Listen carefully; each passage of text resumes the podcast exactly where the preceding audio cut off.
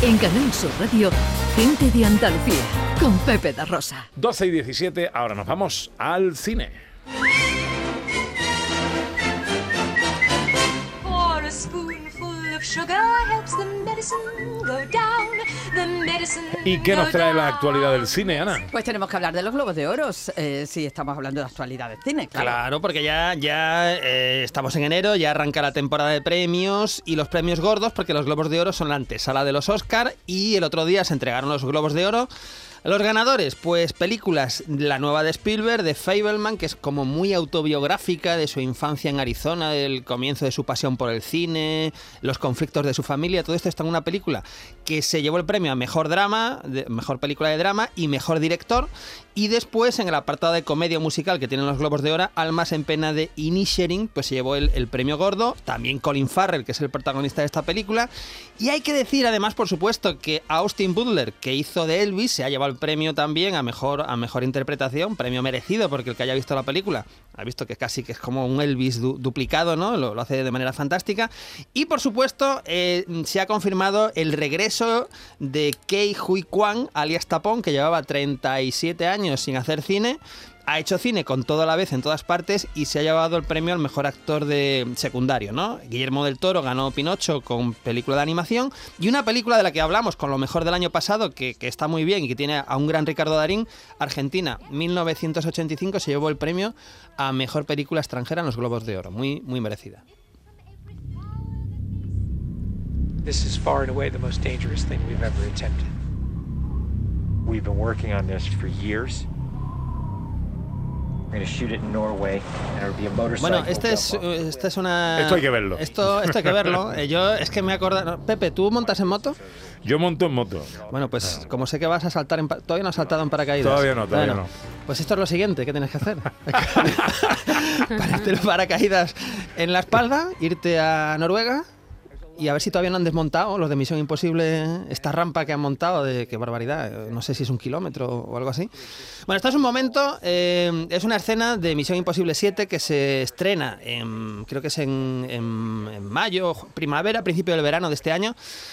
Pero en septiembre de 2020 iniciaron, o se grabó, digamos, la, escena más peligrosa de todo Misión Imposible 7. ¿En qué consiste esta escena? Pues en esta escena consiste en irse a Noruega, eh, a un sitio que solo puedes llegar en helicóptero, montar una rampa pues de un kilómetro a lo mejor, eh, que desemboca en un precipicio enorme, para que la estrella de tu película salte en moto y paracaídas, ¿no? Pero dices Bueno, que la eh, estrella, no un doble. No, no, no, la, la estrella de tu película. O sea, que si pasa algo y, claro, como dice uno de los especialistas en, en el documental, aquí lo que tienes que evitar es una herida grave o matarte. Es lo único que hay que evitar. Que me imagino que esta Y- escena la dejarían para el final. No, ¿no? eso pensaba yo, pero fue lo primero, casi lo primero que se grabó. No, es mejor hacerlo primero porque si Sí. le pasa algo, pues ya no tiene, no sigues rodando. Claro, claro, pero claro. yo creo que también esto le mete más Claro. presión a la compañía de seguros. No puedes cargarte la estrella antes de empezar a rodar toda la película, ¿no? Claro. Porque esto se grabó en septiembre de 2020, o sea, hace más de dos años. Dos años, para dos años y medio casi. Y, y bueno, que si veis el documental este en YouTube, pues es maravilloso. Es una pieza de nueve minutos. Hay que pero- verlo, ¿eh? Hay que pero verlo es maravillosa. porque es que además no salta una vez. Es que el, el tío salta y cuando llega abajo dice, creo que podría haber aguantado un poquito más en la moto. Sí, eso dices. sí. Total, que eh, salta seis veces, seis veces, claro. Entonces, Qué por locura, eso digo, Pepe, da- y, bueno, esto no, no- aquí es sin cables, aquí no hay cables, aquí, aquí es un tipo que salta en moto, queda, la moto cae, él queda cayendo al vacío y tiene que soltar el paracaídas. Claro, si no lo sueltas a tiempo, pues te pegas el castañazo. Si además Y un sí. precipicio, por muy alto que sea, verá que la, distancia es muy Claro. No es el limitada. Everest, vamos, no estás en el Everest Claro. ahí. Claro, o sea, eh, realmente es un tiempo de caída libre que a lo mejor son 5, 7, 8, 9 segundos, no lo sé. Sí, no más, Claro, pero, no puede pero, más. pero, claro, hay que estar muy atento y, y es lo que dicen, tú vas en moto y tienes que tener cuidado no, no salir mal o no caerte antes de llegar, porque si te caes de la plataforma estás todavía más jodido, porque no tienes tiempo de abrir el paracaídas y, y te pegas el castañazo. Claro. Pero bueno, todo ha salido bien. Lo, lo curioso del tema es que acaba la pieza esta de nueve minutos y dice el director, bueno, la verdad es que esta- esto es lo más arriesgado que hemos hecho. Lo único que me da miedo es lo que tenemos preparado para la siguiente parte. Para Misión Imposible 8. Ocho, que ya está están rodando. Oye, y por supuesto, siete motos, las siete veces que se tiró, siete motos Siete para... motos a- al desguace. al desguace. O eso sea que- es verdad, Ana, buen punto. tío. Está aquí la Al nano gente- desguace, porque quedarían las motitos, Sí, sí, eh, claro. los tornillitos. Pero bueno, me parece, bueno, me parece espectacular, ¿no? Y por Oye, eso dicen... ¿cómo, cómo pueden ver nuestros oyentes, cómo pueden localizar el, el documental? Pues esto yo creo que si se mete uno en YouTube directamente, pone Misión Imposible eh, 7 Stunt, que es como, como lo definen, ¿no? Es como una acción de un especialista, ¿no? Sí. Pues te sale, te O, sale. o te lo sale- puedes compartir en el Facebook del programa. o lo es podemos mucho más compartir en el fácil, Facebook del ¿no? programa, Vale. que es más fácil. Venga, venga, pues lo compartes en el Facebook del programa porque merece la pena. Son apenas 10 minutos de Sí, sí. reportaje muy, muy, muy espectacular. Esto es cine puro, director. Sí, y esto es para verlo en una sala de cine, porque claro, nosotros ahora queremos ver, por supuesto, la historia es importante y seguramente la historia va a estar muy bien, pero queremos ver ese momento que hemos visto que se ha grabado de maravilla, que lo vamos a ver perfectamente, toma arriba, toma abajo, en fin, eso hay que verlo en una sala de cine. ¿Cuándo se estrena la película? Pues creo que es, yo diría que es verano, este verano, este verano, no recuerdo la fecha Wow. ahora, pero yo diría que es en julio, quizá, en julio, julio de Junto- 2023. Junto con Indiana. Indiana se estrena el 30 de junio y creo que tres semanas después Misión Imposible. Es que tenemos un verano muy apretado. Guau, ¿eh? guau. Venga, vamos con los estrenos. ¿Por dónde empezamos? Bueno, pues hay que empezar con la película, que, ojo, que protagoniza y dirige Russell Crowe, se llama Poker Face. Buenas noches, caballeros. Seré su croupier esta noche. Texas Hold'em, todo para el ganador. Oye, Jake, ¿estás totalmente seguro de que quieres hacerlo así? ¿25 millones sobre la mesa? ¿Quiénes son esos hombres? Tranquilo, ahora verás. Mis amigos de la infancia. Les brindaré un par de experiencias. Salud, chicos. ¿Quieres el coche o bien las fichas? ¿En ¿Qué serio? pasa por aquí? Pues tenemos el personaje de Russell Crowe, que es un multimillonario, que es jugador de póker, y entonces se le ocurre eh, llamar a sus mejores amigos, a los amigos de la infancia, ¿verdad?, para darles la oportunidad de ganar más dinero, ¿no? En, en una, como una gran partida. Eh, bueno, pues claro, esto va a ocultar secretos y cosas que no, que no parecen tan evidentes, ¿no?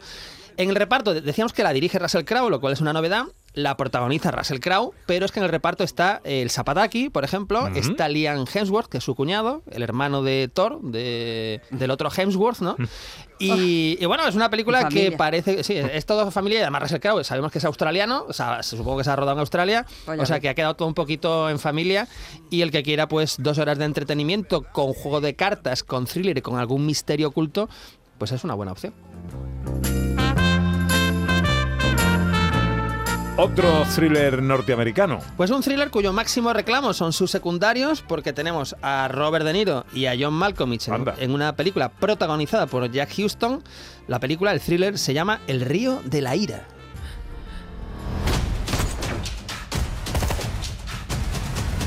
Ya basta. Vengo a llevarte a casa, chaval. Más noticias. Los opioides se cobraron 93.000 vidas el año pasado. Qué peculiar la voz del doblaje de. Sí, lo que pasa es que ya me genera dudas si no he visto el cartel si es Sylvester Stallone, Al Pacino o Robert De Niro, porque es el mismo actor el que los dobla según qué película, ¿no? Pero, pero bueno, es de estas películas que, que utiliza el reclamo de dos, dos leyendas del cine, ¿no? Sobre todo De Niro, ¿no? Y también eh, John Malkovich. Eh, donde son básicamente secundarios, el protagonista Jack Houston es una historia de venganza. El problema de este tráiler, que por suerte hemos escuchado solo el, el arranque, es que si uno ve el tráiler la verdad es que parece que le cuenta casi toda la película. Entonces yo, si, Mm, si van a ver el tráiler, recomendaría ver los Mm. primeros 30 segundos del tráiler pero no ver los dos minutos, porque es que parece que, parece que dejan poco margen para, para, para la imaginación.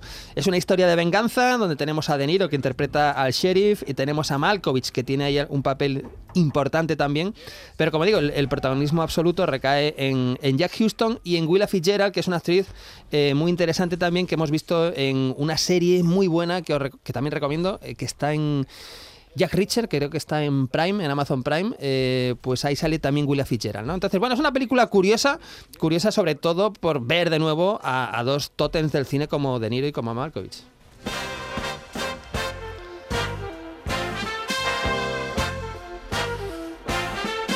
Un drama británico nos llega ahora. Un drama británico, un drama biográfico, porque eh, nos va a contar un poco la vida de una escritora eh, legendaria, legendaria como Emily Bronte, y claro, el título de la película es Emily. Emily, ¿cómo escribiste Cumbres Borrascosas? ¿Podemos comenzar? La señorita Emily Bronte. ¿Qué quieres hacer tú? Yo podría ser escritora. Tengo muchas historias. Sabes que no me gusta conocer a gente. ¿Qué podemos contar de este drama biográfico? Bueno, todo el que haya leído Cumbres Borrascosas, Cumbre- es una de las grandes novelas de la literatura universal. Eh, tiene una adaptación muy buena, creo, con Lawrence Oliver en los años 40, también magnífica. Y Emily Bronte, que es la escritora, pues murió muy joven, murió con apenas 30 años, pero pasa a la historia de la literatura por básicamente por Cumbres Borrascosas, ¿no? Y aquí nos cuenta una versión de su vida, ¿no? Eh, lo que vamos a ver es una, aproximación biográfica a, a su, a su vida, a, su, a sus inquietudes como escritora, a la capacidad de contar historias. Y esta, este es un papel que interpreta Emma Mackey, que es una joven actriz que hemos visto también en otra serie también muy divertida, que es Sex Education. Esta está en, Netflix, creo. Pues ha pasado esta serie a protagonizar esta adaptación británica de, de la escritora. Es una película también que ha pasado por festivales, que ha sido nominada en los British Independent Film Awards y curiosamente estuvo en el último festival de Sitges. No es una película de, de género fantástico, pero sí estuvo en el último festival y, y con éxito. O sea que el que quiera esta aproximación a la escritora británica tiene este fin de semana Emily.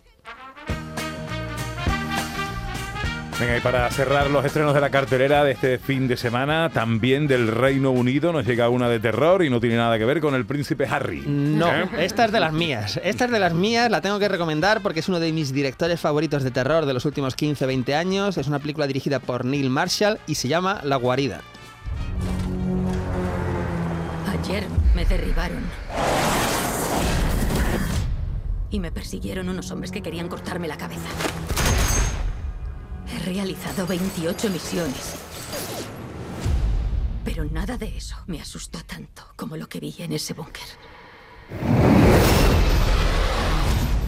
Fácil verlos como monstruos, pero solo son hombres. No es humano. No ha aparecido ningún búnker en las Bueno, ¿qué es lo que pasa? Bueno, tenemos película de monstruo, esto siempre está bien. Eh, es una película que en principio nos lleva a una misión en Afganistán, ¿verdad? A un, que hemos escuchado, ¿no? Un misterioso búnker y tal, donde al parecer había experimentos rusos con ADN alienígena. Esto me parece tan maravilloso todo, ¿verdad?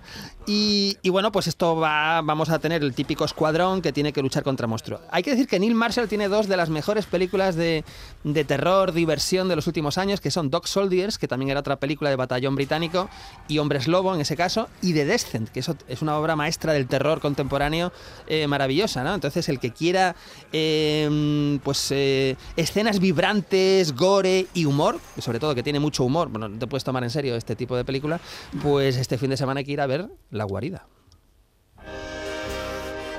Hablando de terror, no hemos hablado porque este programa suele hacer alarde de buen gusto siempre.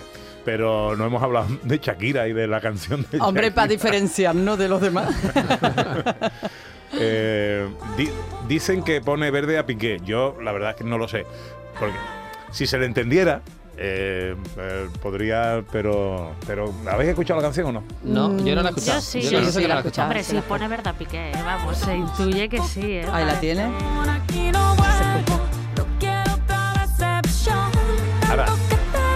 Canta en español? Canta en, bueno, canta Le en tendríamos Shakiro. que poner lo de Canta- vocaliza, coño, vocaliza.